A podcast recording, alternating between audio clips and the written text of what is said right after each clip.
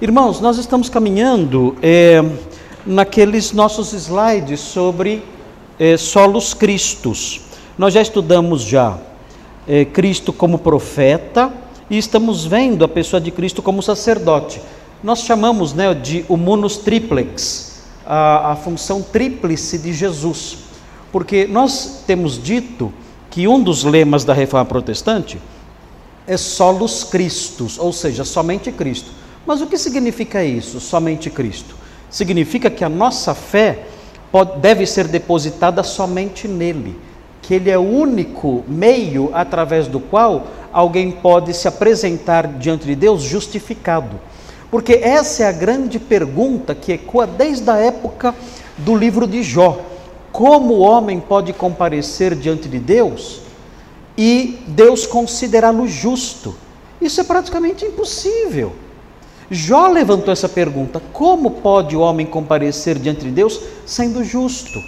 Esse era o grande problema que torturava a mente do famoso reformador Martinho Lutero. Ele não conseguia descansar diante dessa pergunta: como eu posso comparecer diante de Deus sendo justo? Não consigo eu me esforço, eu faço tudo e eu não consigo sentir a minha consciência tranquila em relação a isso. Então, ah, houve uma redescoberta dos escritos neotestamentários num período que nós chamamos o período de humanismo. Notem bem, é diferente o humanismo do século XIV, do século XV, é, século XV século XVI, é diferente do humanismo do século XVII e do século XVIII. Muita gente confunde, fala, ah, a reforma surgiu centralizando o homem.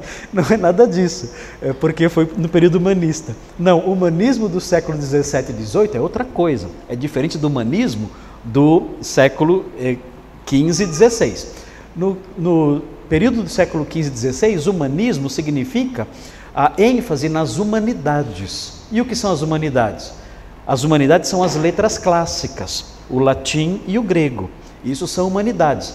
Quem eram os humanistas? Eram os intelectuais que se debruçavam sobre as humanidades, que estudavam latim, que estudavam eh, o grego, que estudavam hebraico também, no caso dos reformadores. Esses eram os humanistas. Quando nós falamos assim, olha, Erasmo de Roterdã foi um humanista. Não é que ele colocava o homem no centro do universo, não é isso. Deus era o centro do universo, mas ele estudava humanidades, ele foi o príncipe dos humanistas e trouxe inclusive uma versão do Novo Testamento grego ah, que disponibilizou para quem quisesse estudar. Ah, Erasmo, de Rotterdam, mencionei, ah, ah, Felipe Melanchthon. Felipe Melanchthon, com 9 anos de idade, falava latim normalmente. Ah, com 14 anos, é, foi cogitado para ser professor na universidade. Então, é, eram pessoas muito inteligentes, que estudavam muito. E enfatizando especialmente as humanidades. Agora, o humanismo do século 17 e 18 é outra coisa. O humanismo do século 17 e 18 é a remoção de Deus do centro do pensamento, da vida e do universo. O que, o que é o centro do universo, da vida e de tudo é o homem. Aí é outro tipo de humanismo. Então, quando nós falamos da, de, de reformadores humanistas, de, é, do período do humanismo na época da reforma é sobre esse primeiro tipo que eu mencionei. Isso foi muito bom, por quê? Porque estudando o texto grego, os reformadores encontraram respostas que até então tinham, fi, tinham ficado escondidas. A Igreja Católica, com todo o seu sistema de penitências e de venda de indulgências, oferecia respostas falsas. Quando os reformadores começaram a estudar o Novo Testamento grego, descobriram não Está tudo errado. Tem algo errado com essa igreja. Essa igreja está oferecendo respostas que não cabem eh, na realidade bíblica. E, fazendo essas comparações, começaram a questionar. E, claro, se você questiona um sistema antigo e que dá dinheiro para uma elite, é claro que você vai ter problemas, né? Isso não tem como evitar. Aliás, até hoje é assim. Se você está numa igreja que ensina coisas erradas e você descobre a verdade e questiona, meu Deus, você vai ser o Lutero do século 21. Você vai ser perseguido, atacado, caluniado, meu Deus. As pessoas vão te odiar assim, de modo intenso. Os líderes daquela igreja vão criar calúnias contra você, vão te perseguir, vão orientar as pessoas a não falar bom dia para você, nem botar nem boa noite. Enfim, você vai sofrer perseguições terríveis. Isso é sempre assim, sempre foi assim. Os reformadores ficaram perplexos com isso. Meu Deus, estamos, estamos mostrando a, a, descobertas maravilhosas. A igreja deveria comemorar essas descobertas. Mas não, na realidade o que existia não era uma igreja, era um sistema religioso marcado pela, pelo, pelo benefício de uma elite? Uma elite supostamente espiritual, que explorava as pessoas e enriquecia as custas delas. Quando Martinho Lutero disse: não, ninguém precisa comprar indulgências para ser justificado, basta crer em Cristo. Meu Deus, isso era meter a mão no cofre, não podia. Então é, foi perseguido, só não morreu porque ele foi protegido por Frederico o Sábio, que era príncipe da Saxônia foi protegido por ele, foi sequestrado pelo amigo dele, levado para um castelo em Wartburgo, ficou lá e lá ele escapou das tentativas de assassinato que eh, ele eh, sofreria. Mas muito bem, nós então estamos realçando essa, essa realidade desde outubro. Solos Cristos. Como alguém pode ser justificado? A resposta está na Bíblia. O justo viverá pela fé. Fé em quem? Fé somente em Cristo. Mas como é? Isso tudo? Porque somente Cristo é o Salvador. E a resposta bíblica é a seguinte: olha, ele é o Salvador por causa das três funções que ele executa. Ele executou a função de profeta, anunciando o caminho da verdade, profeta divino, não é um profeta meramente humano, é um profeta humano divino. Ele anunciou a mensagem de salvação, ele disse: olha, as palavras que eu vos digo são espírito e são vida. Vocês têm que ouvir o que estou dizendo. Pedro disse: Senhor, para onde iremos? O Senhor tem as palavras de vida eterna. Então ele foi um profeta que mostrou o caminho da salvação. Ele disse: Eu sou o pão da vida. Vocês devem crer na minha palavra, crer em mim e naquele que me enviou. Quem crer em mim, naquele que me enviou, tem a vida eterna. Então, ele foi um profeta que apontou o caminho da salvação. E foi também um sacerdote, e atua ainda como sacerdote também. E temos estudado isso. Olhando é, nos slides aí, nós temos Cristo como sacerdote e vimos essa parte aqui, com exceção da parte final. Olha só, nós vimos ali, no primeiro item, nós vimos o seguinte: o sacrifício de Cristo foi propiciatório, ah, o que realça sua obra sacerdotal, nós já vimos isso. É, o sacrifício de Cristo foi substitutivo, nós já estudamos isso também. Os irmãos já sabem o que é propiciatório, o que é substitutivo. O sacrifício de Cristo foi aceito por Deus, o grande problema, né? Que hoje em dia as pessoas têm uma tendência a acreditar que quando Deus olhou o sacrifício de Cristo, ele, ele não suportou, ele ficou com nojo e virou o rosto. Né?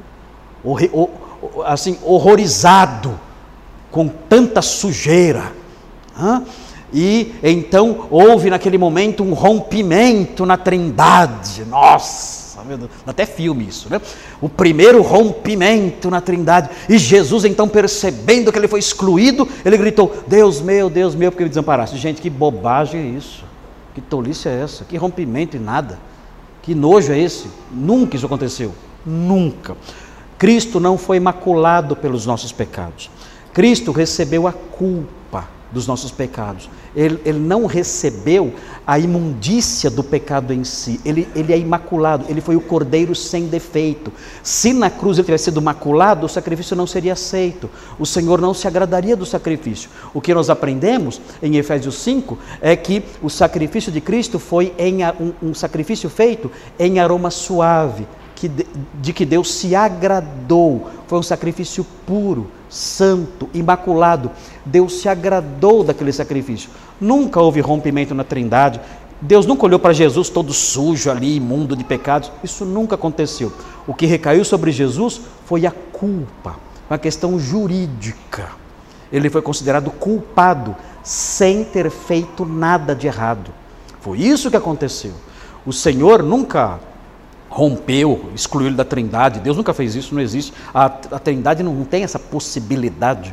Por que Jesus disse, Deus meu, Deus meu, por que me desamparaste? Muito simples, porque essa é a oração messiânica do Salmo 22. Você vai dizendo, eu sou o Messias. E, e, o Messias ora assim no Salmo 22: Deus meu, Deus meu, por que me desamparaste? É a súplica do homem que, que sofre injustamente. O Salmo 22 mostra isso. A súplica do homem que sofre injustamente. Por isso Jesus enunciou esse versículo, Salmo 22, 1. Com isso ele estava dizendo: Eu sou o justo que sofre injustamente, mais, eu sou o Messias do Salmo 22. Não teve nenhum rompimento na Trindade e Deus não sentiu nojo de Jesus e nem virou as costas para ele. Não creio nessas bobagens todas, são ensinadas por aí, mais com base na intuição do que no estudo sério. Muito bem, vamos então ver aqui hoje essa parte aqui, ó. Como sacerdote, Cristo se compadece das nossas fraquezas. Aqui já é uma atividade do Senhor, uma atividade presente. Ele ainda é sacerdote. Então vamos ver esse texto de Hebreus 4, 14 a 16. Vamos abrir a Bíblia e ver? Abra aí, Hebreus. Quem sabe quando foi escrito o livro de Hebreus? Em que ano? Quem sabe? Vocês estudaram Hebreus comigo durante sete anos. Quem lembra, depois de sete anos sendo martelado isso, quem lembra em que ano mais ou menos foi escrito o livro de Hebreus? Hã? Ninguém lembra, né?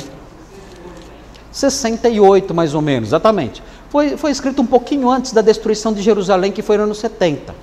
Então, ah, o livro de Hebreus ah, na época do livro de Hebreus, o sacerdócio levítico ainda estava em vigor. O sacerdócio levítico só deixou de vigorar, ou de vigorar, de funcionar no templo a partir do ano 70, porque no ano 70 houve a destruição de Jerusalém, e aí os sacrifícios foram é, impedidos de continuar. Depois tentaram restaurar de novo no ano 130 mais ou menos, mas o imperador Adriano interferiu e acabou com o judaísmo de uma vez por todas, e o judaísmo desapareceu de, da, da, Palestina, da Palestina não, pode falar Palestina, tem que falar Israel, não é Palestina, é Israel. Ah, e, e, desapareceu de Israel por volta do ano 135 e nunca mais retornou, até hoje. Né? Então o judaísmo desapareceu de vez mesmo a partir do ano 135. No ano 70 já parou. No ano 135 houve uma tentativa de retorno, mas o imperador Adriano interferiu com muita severidade e expulsou todos os judeus de Israel e não permitiu que voltassem nunca mais lá sob pena de morte. E aí, essa proibição perdurou, os judeus só voltaram em 1948, mas o culto judaico até hoje não, não foi restabelecido. Ok? Mas na época de Hebreus ainda funcionava. Vamos ver aí, Hebreus 4, 14 a 16. Veja aí o que diz: Tendo, pois, a Jesus, o Filho de Deus, como grande, veja aí, grande sumo sacerdote que penetrou os céus. Veja qual é o templo em que Jesus entrou. Ele entrou nos céus. Por que, por que falamos que o céu é um templo? Porque o templo é o lugar da habitação de Deus. Esse é o conceito de templo, é o princípio do santuário. O que é um templo? Um templo é um lugar onde Deus habita. Isso é um templo. Isso é em qualquer religião da terra. O que é um templo? É um lugar em que Deus habita. O cristianismo tem templos? Não, não tem. O, o, o templo cristão é o corpo do crente. O templo cristão é o corpo do crente e é o ajuntamento do povo santo, seja onde for, pode ser numa praia. Mas ali onde o povo de Deus está reunido, ali é o templo. Por quê? Ah, mas Deus habita em todo lugar. Sim, mas é ali que está a presença focal dele. Deus habita de modo focalizado naquele momento. Agora, por exemplo, aqui, o que nós temos aqui? Nós temos um templo aqui. Pode derrubar as paredes? Não, é, não são as paredes são o templo, não é o lugar. É o ajuntamento dos crentes. E temos vários templinhos, que são os, os corpos dos crentes. Alguns são um pouco maiores, né? outros são mais, é um kitnetzinho. Mas todos os que em quem Deus habita são templos de Deus, e Deus habita nesses templos. Ok? Agora, ah, no judaísmo era diferente. No judaísmo, o lugar da habitação de Deus era o templo de Jerusalém, a sua presença focal ali. Os judeus oravam voltados para o templo, dizendo: Deus mora ali. E Deus dizia isso mesmo: olha, a minha presença está focalizada aqui. E esse é o conceito geral. Por isso não existe, não, não, não, não dizemos que esse salão é um templo, porque nós não temos isso. É por isso que não cremos que existam outros templos por aí. Não temos isso aí. O nosso conceito de templo não é o conceito judaico nem o conceito pagão. No conceito pagão também é assim. Há um Deus morando ali naquele lugar. No Japão, ah, existe, eu contei já para vocês, né, há, uma, há uma praça onde há vários pequenos templos, onde moram vários deuses. Então as pessoas vão lá e elas tocam uma campainha para Deus vir atender. Tocam uma campainha, blim, blim, blim, blim. Mas demora um pouco, Deus não vem, toca de novo, né? blim, blim, blim, tocando.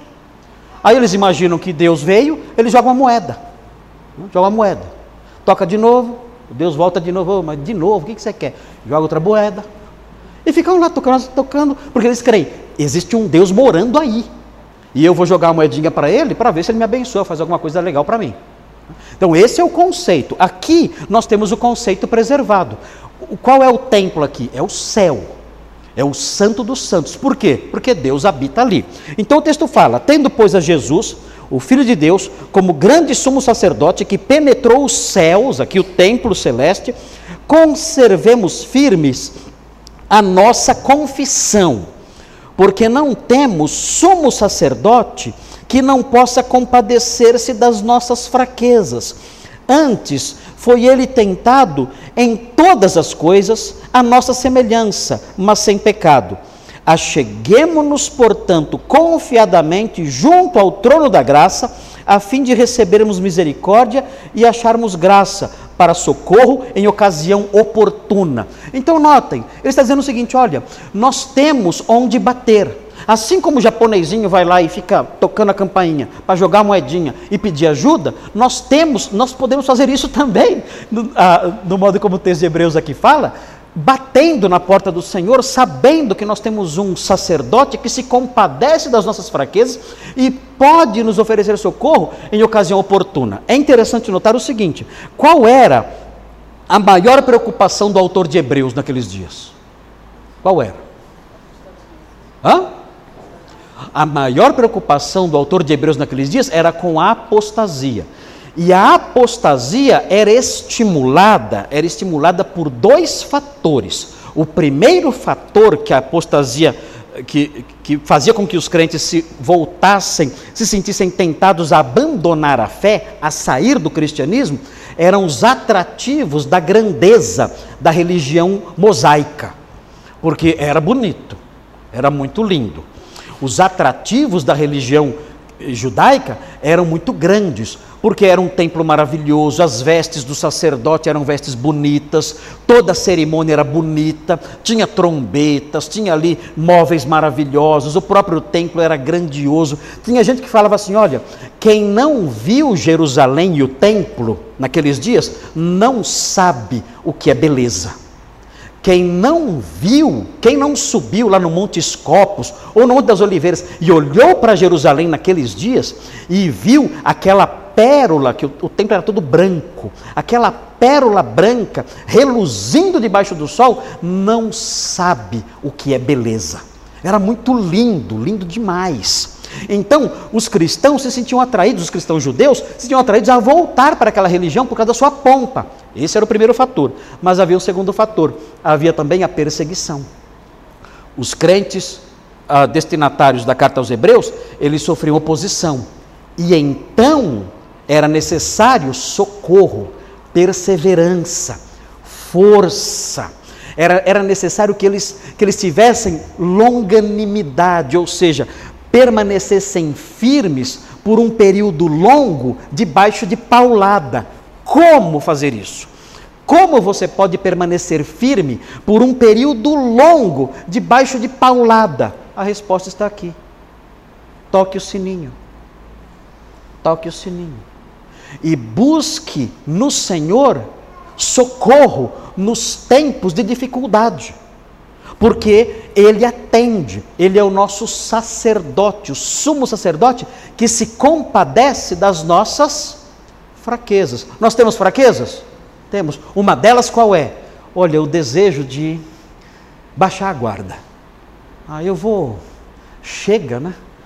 eu vivo em conflito com esse mundo o tempo todo. É conflito com o pessoal do trabalho, é conflito com o pessoal da família, é conflito com o pessoal dentro de casa, é conflito o tempo todo por causa da minha fé. Deixa eu, deixa eu fazer um pouquinho o jogo deles, né? Deixa eu ceder um pouco.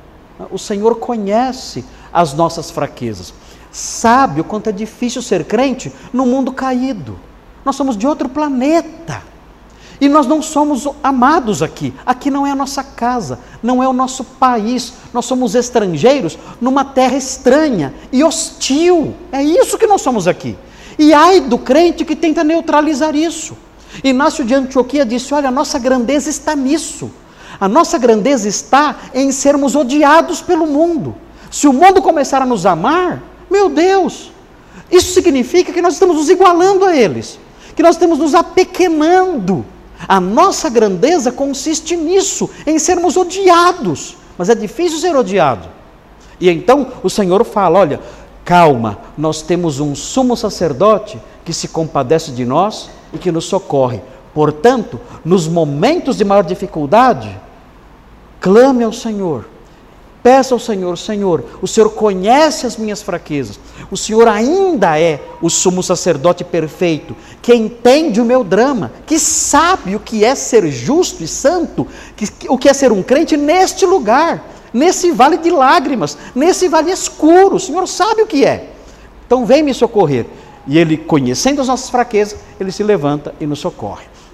Então, esse aspecto da, do munus triplex, do sacerdócio de Cristo, é, o Messias sacerdote, isso é muito útil para o nosso dia a dia. Só Ele pode nos socorrer. Tudo bem até aqui? Tudo bem? Entenderam tudo? Não entenderam nada? Hã? Vamos mais um pouquinho então? Que continua a questão do sacerdócio. Então é um aspecto prático. Senhor, o Senhor sabe o que é padecer. Socorro. Socorro. Eu estou vivendo num mundo hostil, num mundo que me odeia, num mundo que é, faz tudo para que eu abandone a verdadeira fé. O próximo item, então, olha lá. Como sacerdote, outro fator importante aqui, muito importante isso. Como sacerdote, Cristo não pertence à ordem dos levitas. Ah, eu era levita, você não é nada. Isso é ser tonto, meu Deus, que bobagem é essa. Eu canto, né, eu sou levita. Que esse levita nada? Você não é nada. Para com bobagem. Onde tirar? Eu não sei. Eu não sei. Acho que o meio evangélico é um hospício. Acho que é um hospício. Tem que colocar lá hospício evangélico. Só pode ser. De onde tiram essas bobagens? Meu Deus. De onde tiram essas bobagens? O sacerdócio levítico acabou. Graças a Deus. O sacerdócio levítico acabou. Graças a Deus acabou. Por que acabou? Porque mudou o sacerdote. Quando se muda o sacerdócio, a mudança de lei. Houve uma mudança de sacerdócio. Nós não estamos debaixo do sacerdócio levítico, estamos livres disso. Estamos debaixo de um outro sumo sacerdote, que, de acordo com o que nós aprendemos em Hebreus, ele pertence à ordem de Melquisedeque. Aí é mistério total. Né? Aí é difícil. Ele é da ordem de Melquisedeque. E o que significa isso? Isso significa que ele é um sacerdote, ele é um sacerdote imutável. O sacerdócio de Melquisedeque, de acordo com o Salmo 110, é um sacerdócio para sempre, não passa. Essa é a grande realidade do sacerdócio de Melquisedeque. Para quem quiser ler mais sobre isso, tem que ler Hebreus capítulo 7. Hebreus 7 fala sobre o sacerdócio de Melquisedeque. E também você vai ter contato com Melquisedeque em Gênesis, no capítulo 13, se não me falha a memória. Ali você vê é, Abraão, voltando da guerra contra os reis que levaram Ló, ele volta e o sacerdote Melquisedeque, que habitava em Jerusalém, era rei de Salém, esse sacerdote sai ao seu encontro e Abraão então oferece a eles o dízimo de tudo aquilo que ele trouxe dos despojos. Esse é o sacerdote Melquisedeque. O autor de Hebreus fala que esse sacerdote não teve nem princípio e nem fim de dias e que ele era sacerdote para sempre. Então existe, no, no texto de Hebreus, existe uma dúvida. A dúvida é a seguinte: eh, Melquisedeque era um personagem comum, normal, que tipificava a pessoa de Cristo, ou ele era uma cristofania? O que, que, que, que ele era? Ele era Cristo pré-encarnado ali que apareceu a Abraão? Ou ele era um homem comum que apareceu ali realizando um ministério, ali aquele sacerdócio de Melquisedeque, realizando aquele ministério em Jerusalém, e ele tipificava, ele era um personagem normal, homem comum, mas tipificava Cristo. O debate vai embora. Por quê? Porque em Hebreus 7 há evidências de que ele era um tipo e há evidências de que ele era uma cristofania. Então está dividido. Está dividido. Se você quiser saber o que ele era, pergunte para um primeiro anista de teologia, que eles sabem tudo. Então é só perguntar para um primeiro anista de teologia, ele vai te responder: a minha opinião é essa, e vai dizer assim diz o Senhor, e vai responder para você. Agora, se você procurar alguém que estuda um pouco mais de tempo, vai dizer: olha, isso aí é muito difícil definir algo. Eu tenho uma certa inclinação é, no que diz respeito a essas duas posições. E a minha inclinação é esta aqui, mas eu não posso afirmar isso categoricamente, porque qualquer das duas posições vai ter problemas. Ah, o que o pastor Marcos pensa? Eu acredito que Melquisedeque era um tipo de Cristo e não uma cristofania. Eu acredito assim. Mas essa posição tem dificuldades também. Então por que o senhor fica com ela? Porque, ao meu ver, é a posição que tem menos dificuldades. Então por isso eu tendo a crer que Melquisedeque era um tipo de Cristo. E qual era o objetivo desse tipo? Mostrar, olha, Cristo é de um sacerdote perene, de um sacerdócio perene. Ele não muda, é sacerdote para sempre. Nunca teremos outro sacerdote. É muito importante isso porque é importante isso porque existem vertentes do cristianismo que acreditam no sacerdócio de uma classe específica. Hã? Já viram isso?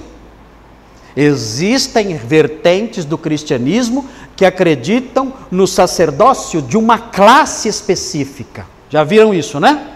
Onde tem isso aí? O romanismo. O romanismo. Tem um sacerdote até argentino.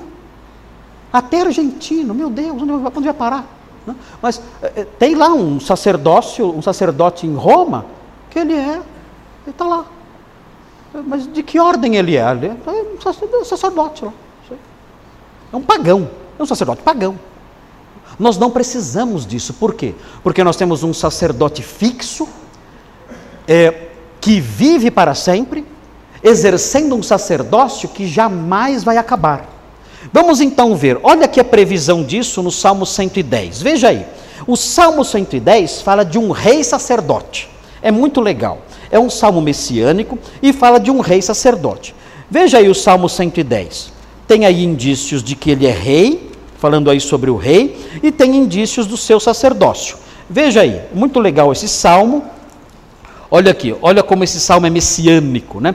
Disse o Senhor ao meu Senhor: Assenta-te à minha direita. O que está falhando aqui? O cabo?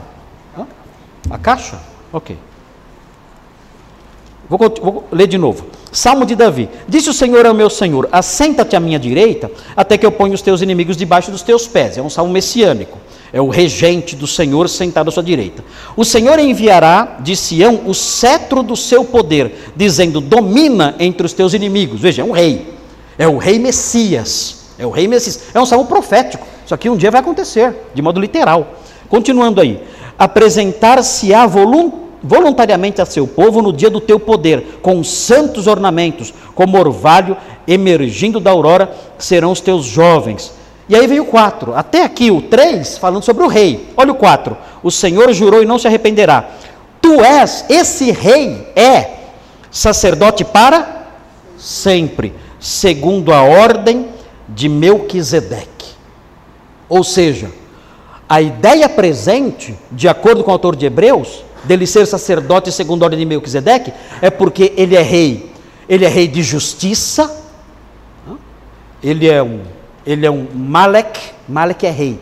Sadik, Melquisedeque. Malek e Sadik. Sadik é justo. Ele é um rei justo. Ele é um Melquisedeque. Ele é um rei justo. Ele é rei de Salém. O que significa Salém? Shalom. O que é Shalom? Ah, assim, agora foi que eu faço. Né? Ele é, rei, ele é o rei de justiça e o rei de paz. Então, o autor, o autor de Hebreus conecta Jesus a ele, por quê? Porque esse Melquisedeque é um sacerdote que é rei de justiça e rei de paz. E mais, esse sacerdote não aparece com genealogia em Gênesis. Então o autor de Hebreus fala: olha, ele não tem princípio de dias e nem fim de dias. Ele é infinito, ele é divino. Então, por isso, o autor de Hebreus conecta Jesus ao sacerdócio de Melquisedeque. Por quê? Primeiro, porque ele é um rei justo. Segundo, porque ele é um rei sacerdote de paz. Terceiro, porque ele é um rei e sacerdote divino. Só uma pessoa é, consegue conjugar e reunir essas três coisas: um rei de justiça, um rei de paz e um rei divino. Quem é? O único que pode, que, que abrange essas três coisas. Quem, quem é? Só Jesus.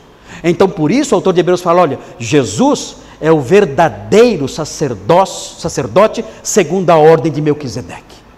Ele é o rei de justiça, ele é o rei de paz, ele é o sacerdote rei de paz, ele é o sacerdote rei de justiça e ele é divino, infinito. A sua vida não tem fim, ele é eterno, ele é divino. Então, o autor de Hebreus faz essas conexões. Entenderam isso? Entenderam isso? A importância então de Melquisedeque não é tanto discutir, ah, será que é um tipo de Cristo ou será que é uma cristofania? Cristofania seria Cristo aparecendo ali. Será que é uma cristofania ou será que é um tipo de Cristo? Isso é pouco relevante. A Bíblia não discute isso. A Bíblia não fica debatendo esse assunto. Isso é assunto dos acadêmicos.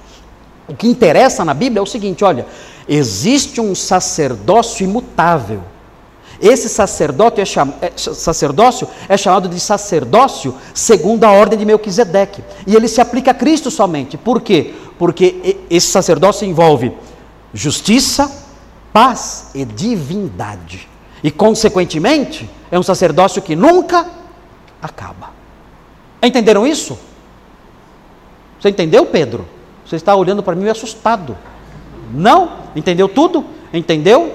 Você entendeu, Brenner? Entendeu mesmo? Ok. Quem mais? Quem está olhando assustado sem entender nada? Levante a mão. Quem não entendeu nada? Todo mundo entendeu? Nicolas, você entendeu? Não entendeu? Está fraco mesmo. Thomas, você entendeu? Não, eu sou mais fraco que o É, então você, ó, você nem vou perguntar mais, que eu sei que você não entende nunca. Ok. Muito bem. Vamos mais um pouquinho? Está cansativo? Vocês estão acompanhando? Então nós temos um sacerdote? Temos, temos. Esse sacerdócio é Jesus. Ele é sacerdote segundo a ordem de Melquisedeque. Significa que ele é justo, ele é pacífico, ele é divino e ele é eterno.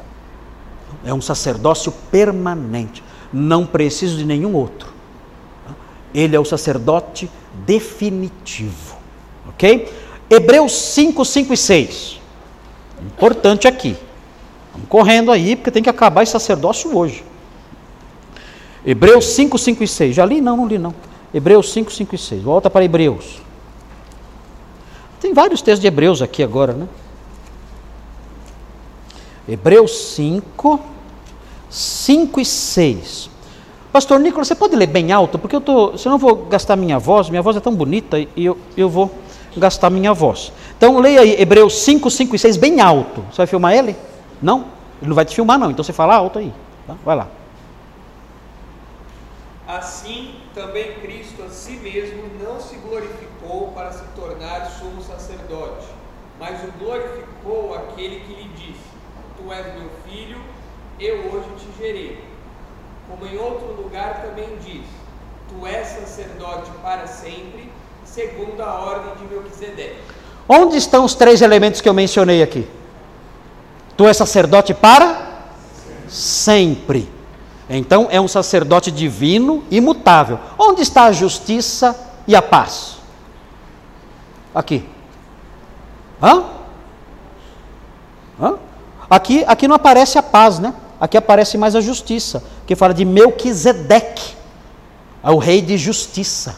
Melquisedeque é o rei de justiça. Então, aqui nesse versículo realça isso. Ele é um rei, é um rei sacerdote de justiça e ele é um rei sacerdote perene, para sempre. Vamos ver outro texto aí. Pastor Nicolas, 6, 19 e 20. 6, 19 e 20. Pastor Nicolas, leia a última, a última linha do 18 e depois do 19 e o 20. Forte alento tenhamos nós que já corremos para o refúgio a fim de lançar mão da esperança proposta, a qual temos por âncora da alma, segura e firme, que penetra além do véu, onde Jesus, como precursor, entrou por nós, tendo se tornado sumo sacerdote para sempre, segundo a ordem de Melquisedeque. Olha que legal isso aí. Isso aqui vai livrar você de muito remédio de tarja preta. Vai. Vai te curar de muita doença. Isso aqui. Olha que legal. Olha como começa o versículo 18. A qual? Esse a qual se refere a quê? Hã? Olha aí. Esse a qual se refere a quê? A esperança. Muito bem, Jonivo a qual se refere a esperança. Então nós temos uma esperança, não temos? Veja como essa esperança é definida aqui. Ela é chamada do quê? Hã? Ela é chamada de âncora da alma. O que é alma? O que é alma aqui? Olha, em hebreu, porque é assim, ó, alma pode ser espírito. Ah, eu morri, minha alma foi para o céu. Ok. Então, isso é, a alma seria espírito. Agora, aqui, a alma não é isso. Em Hebreus, em Hebreus, alma, o sentido dominante de alma em Hebreus não é esse. Então nós temos que entender uma palavra dentro do vocabulário do autor do livro. Eu não posso atribuir um sentido paulino à palavra do texto de Hebreus. Eu tenho que entender como, como o autor de Hebreus usa certas palavras. Porque todo escritor tem um vocabulário preferido. E todo escritor usa as palavras a seu modo. Claro, isso desde que as palavras permitam isso. Eu não posso falar que casa é um carro. Eu não posso dizer isso. Mas as palavras, elas têm um leque de significados e os autores bíblicos muitas vezes se apegam a um significado específico desse leque. O autor de Hebreus, na cabeça do autor de Hebreus, alma não é necessariamente o espírito que é, sobrevive ao corpo. Não é isso. Por exemplo, um, um texto de Hebreus. Olha, ah, é, vocês não devem, vocês devem se lembrar do Senhor na hora das provações, para que vocês não desmaiem em vossas almas. Significa aí, o que, que, é a alma aí? Desmaiar na alma. Ah, minha alma desmaiou, eu estou acordado, mas minha alma está desmaiada. Não, não, é isso. O que é a alma aí? O que é a alma nesse versículo? Ou, por exemplo, olha, os pastores velam por vossas almas. Como assim? Velam por vossas almas. Cuida do espírito de você. Isso não existe. O que é alma então? Alma em Hebreus é o universo interior da pessoa. Seus sentimentos, a sua mente, tudo que tem dentro do coração dela. Isso é alma. Para o autor de Hebreus, olha, não desmaiem nas vossas almas, ou seja, é, não, não que o coração de vocês não esmoreça os pastores cuidam das vossas almas, ou seja, dos sentimentos de vocês, do, do coração de vocês, da mente de vocês, das frustrações de vocês. Os pastores cuidam dessas coisas. Isso é alma, é o mundo interior, é o coração, é a mente, os pensamentos, os sentimentos. Tudo isso é alma. Muito bem. A nossa esperança é o quê? Nesse texto. Está escrito aí. Hã? É a âncora da alma. Olha, gente, que lindo isso. É como se a nossa alma, dentro de nós, estivesse, fosse um navio. Ok? O nosso coração é um navio. Nossos sentimentos, nosso mundo interior é um navio. Esse navio só viaja em mares tranquilos ou ele viaja em mares turbulentos às vezes? O que vocês acham? Turbulentos. O nosso naviozinho interior, a nossa alma, muitas vezes viaja por mares turbulentos. Ok. Qual é a saída nessa hora? Como eu posso ancorar o meu naviozinho interior? Como eu posso fazer com que o meu naviozinho interior não afunde e não seja levado contra as pedras e não seja destruído pelas ondas? Como eu posso fazer com que esse naviozinho, no meu caso aqui é uma canoinha, né? como eu posso fazer com que essa canoa, no meio de toda essa confusão que nos cerca, dos problemas comuns que nos vêm, não só de perseguições, mas de outras coisas também.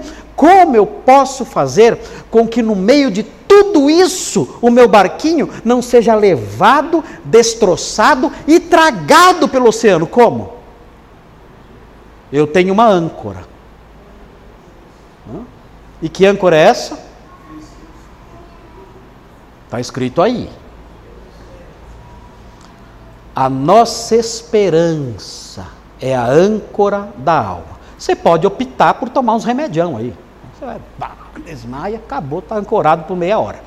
Mas, mas é, você pode também se enganar. Ah, eu vou tirar férias. É, faz o que quiser. Né? Faça o que você quiser. Não é, não é errado tirar férias. Mas essas coisas, elas não seguram o barquinho para valer. Elas não seguram para valer. As pessoas naufragam, naufragam. As pessoas naufragam. Muita gente naufraga. Não aguenta. Muitas vezes o, o oceano é tão violento que as pessoas naufragam. Qual o problema disso? Naufragam e, e ficam destruídas por anos. Anos destruídas. Alguns até desistem. Alguns se matam. É um naufrágio completo. Agora, quando nós lemos isso, nós dizemos: espera aí, mas o meu barco tem uma âncora. Tem uma âncora no meu barco. E essa âncora é a minha esperança. Agora, essa esperança está fixada onde? Olha o texto, não invente, senão vai virar o Valdomiro. Não invente.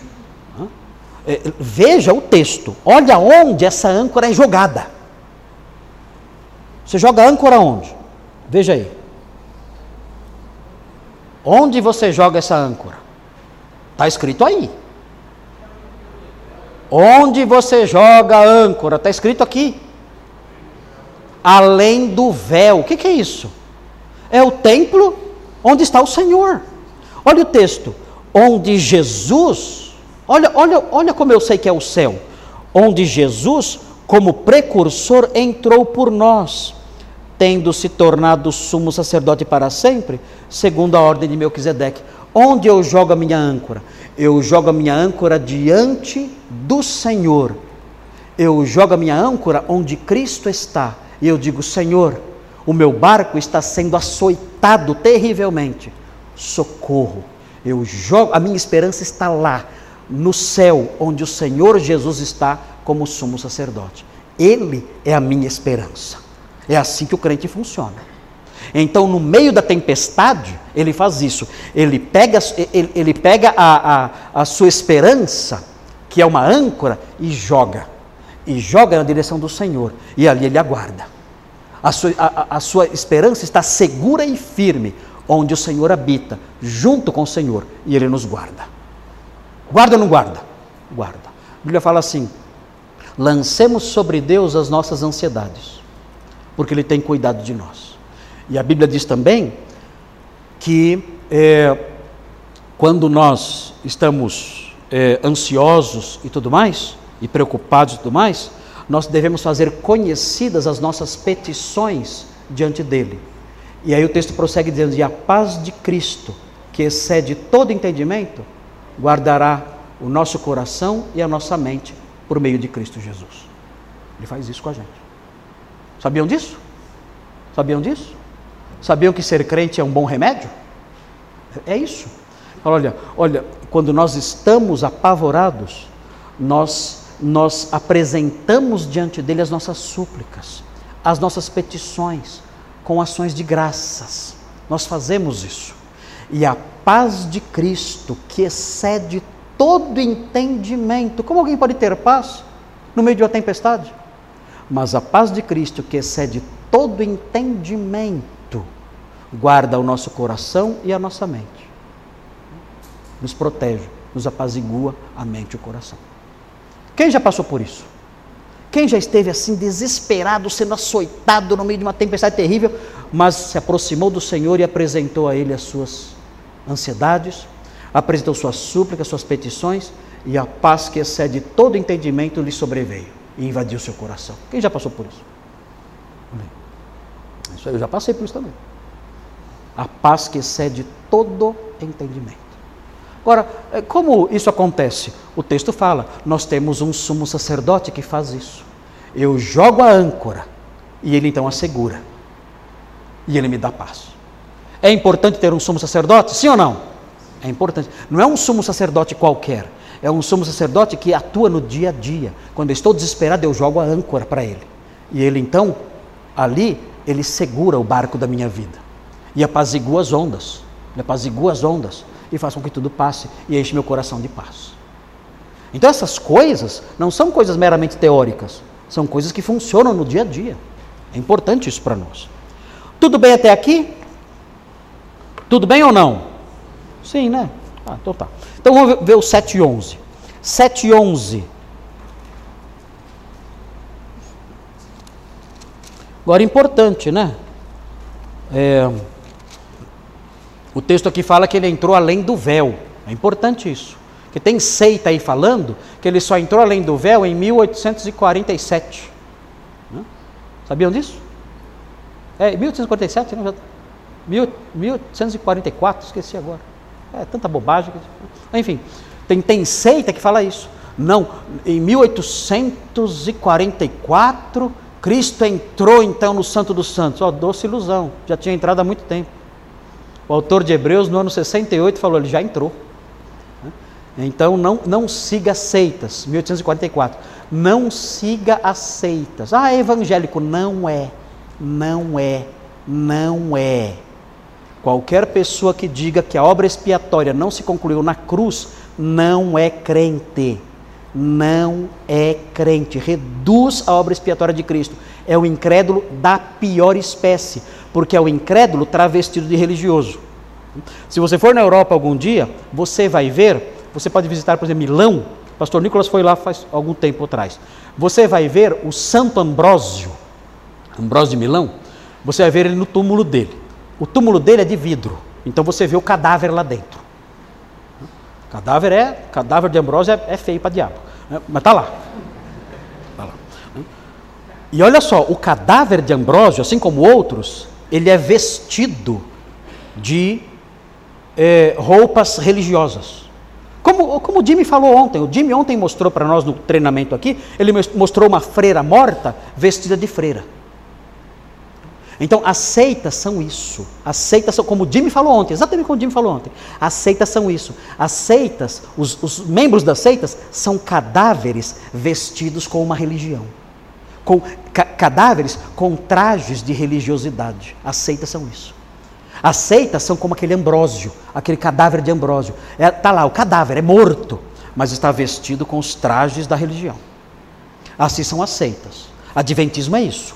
Adventismo é uma seita e os seus membros são cadáveres. Cadáveres vestidos com os mantos da religião. Parece bonito, né? Os mantos são bonitos. Eu guardo o sábado, eu não como presunto sadia. É, que lindo! Que lindo! Mas é um cadáver com trajes de religião. Eles negam que a obra de Cristo foi concluída na cruz do Calvário. E dizem que Cristo está realizando até hoje uma obra de expiação porque ele entrou no Santo dos Santos em 1844. Que bobagem é isso? O autor de Hebreus diz: não, ele já está lá. Desde a da sua ascensão, ele está lá. E ele está realizando por nós um trabalho maravilhoso de, in, de intercessão por nós e de socorro por nós. Veja, veja, só para. Isso não está tá aqui, mas veja o capítulo 9.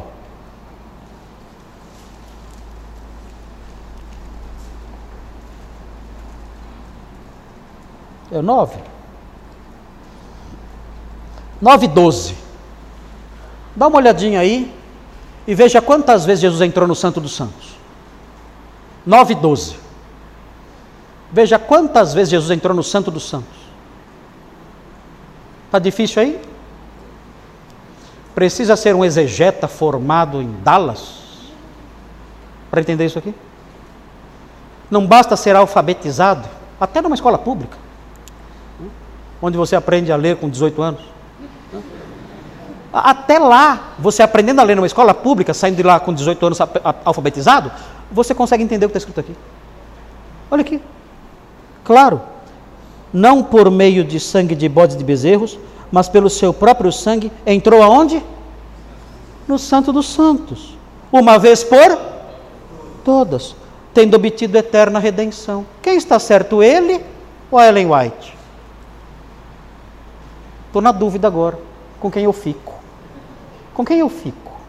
Gente, cá entre nós, né? Brincadeira. E tem gente atrás disso aí. Meu Deus, que tragédia. Que tragédia é o meio evangélico. O meio evangélico é todo mundo bonzinho, todo mundo fofinho. Não, você tem sua posição, eu respeito. Que, res... que respeita nada. Se você fala para mim que um mais um é igual a três, eu não vou respeitar isso nunca. Eu vou para o túmulo dizendo um mais um é igual a dois. No túmulo eu vou gritar um mais um é igual a... Eu não vou respeitar essa bobagem imensa. Eu não tenho que respeitar essa bobagem imensa. Não tenho. Eu não tenho. Enfiaram isso na nossa cabeça para que fôssemos idiotizados. Nós temos que dizer: isso está errado. Isso não é ser orgulhoso. Isso não é ser, isso não é ser soberbo, isso não é ser radical, isso é olhar para a realidade e aceitá-la como ela é. Dizer, isso está errado, meu Deus, qual o problema? Mas não, nós não podemos fazer isso. Se eu fizer isso, eu orgulhoso. Orgulhoso e radical. Meu Deus, gente. Quem, quem acolhe esse discurso dos ursinhos carinhosos, esse discurso da Cinderela, fofinho, tudo, todo mundo está certo, e todo, todas as ideias são boas, e tudo tem que ser respeitado, quem acolhe isso aí, mata o cristianismo. Mata. O cristianismo, o cristianismo diz: isso é certo e isso é errado. Se você seguir nessa direção, o caminho disso é morte. E ponto final. Ah, orgulhoso, chame do que quiser. Está errado. Está errado e deve ser rejeitado com todas as nossas forças. É assim que o crente tem, tem que ser. O crente tem que ser assim. Irmãos, abandonem o politicamente correto. O lugar do politicamente correto é na lata do lixo. A ideia de que todas as ideias têm que ser respeitadas, isso, o lugar disso é na lata do lixo. Existem coisas erradas. E o que é errado tem que ser jogado fora. É assim que tem que ser. Então não negocio com essas coisas, não. Firmeza na fé, convicção, força, uh, para que a verdade não seja maculada. Muito bem, podemos voltar aqui? Desculpe o desabafo. Acho que eu tomei muito café hoje. Meio agitado aí. Vocês sabiam, né? Quando eu vou debater, eu tomo um monte de café, né? Bota um cilindro aqui atrás, só bombando aqui, ó. Ficar pilhado, quem com valor já vai ficar pilhado, né? Bom, vamos ver aqui. É, dá tempo ainda, pastor? Dá, né? Olha aqui, ó. É, o sacrifício oferecido por Cristo como sacerdote foi feito uma vez por todas e não precisa ser repetido. Isso aqui foi um golpe na jugular do catolicismo. Por quê? Quem sabe por quê? Exatamente. É a doutrina da transubstanciação. Quando o padre pega aquela broinha, a hóstia, né? E ele enuncia as palavras de consagração, aquela broinha se torna literalmente, não é figura de linguagem, não, se torna literalmente carne sangue, eh, cabelos, ossos, unhas, nervos, tudo de Jesus. Tanto que você não precisa nem do cálice, porque está tudo lá. Você come o saco, está incluído tudo. Ah, mas aí tem carne e sangue? Tem carne, sangue, osso, tem tudo aí. Você pode comer porque é o corpo inteiro de Jesus que está aí. E isso, o que acontece então?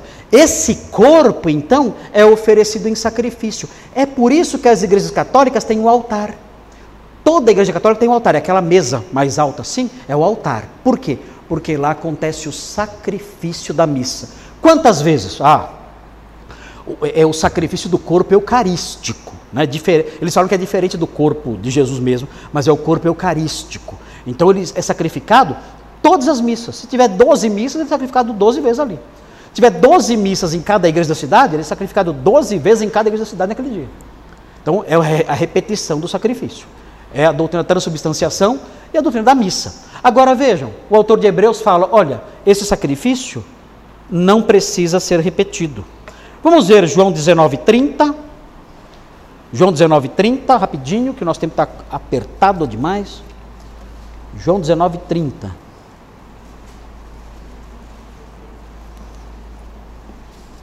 Veja o que diz aí. Quando, pois, Jesus tomou o vinagre, disse: Hã? Está consumado. Tem que fazer o sacrifício de novo? Tem que continuar o sacrifício dele? Não, ele disse: Está consumado. Acabou. A minha obra expiatória foi terminada. Não há mais nada a ser feito, nenhum passo a ser dado, nenhum gesto a ser realizado. Toda a obra de expiação foi terminada, foi consumada, não temos que nos preocupar com isso mais. Veja Hebreus 9 agora. Hebreus 9, 24 a 28. Rapidinho, estamos atrasados aqui. Né? Hebreus 9, 24 a 28. Veja o que diz aí. Rapidinho, o texto é meio, meio grandinho. Mas dá para entender aqui rapidinho, não vou, não vou explicar cada versículo, não dá tempo. Olha aqui, ó. Porque Cristo não entrou em santuário feito por mãos, figura do verdadeiro, porém no mesmo céu, para comparecer agora por nós diante de Deus. 25 nem ainda para se oferecer a si mesmo muitas vezes. Como o sumo sacerdote, cada ano entra no Santo dos Santos com sangue alheio. Ora, neste caso, seria necessário que ele tivesse sofrido muitas vezes desde a fundação do mundo. Agora, porém, ao se cumprirem os tempos, se manifestou uma vez por todas para aniquilar pelo sacrifício de si mesmo o pecado. E assim como aos homens está ordenado morrerem uma só vez, vindo depois disso o juízo, assim também Cristo, tendo se oferecido uma vez para sempre para tirar os pecados de muitos, aparecerá segunda vez sem pecado aos que o aguardam para a salvação. Então, claro o texto.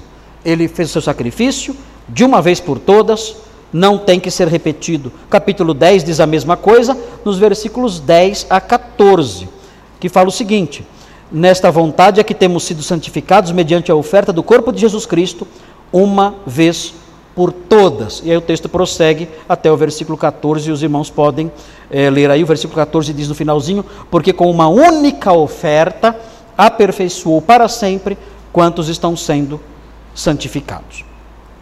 Muito bem, é, na semana que vem, nós vamos ler o último versículo aqui, Hebreus 7, 25, que fala que Cristo intercede por nós. Nós já falamos um pouquinho sobre isso hoje, então vai ser bem rapidinho a semana que vem só tocar nesse ponto, e aí nós entramos na parte final do, do tema Solos Cristos, que o que vem agora? Que vem agora, pode me dar o slide?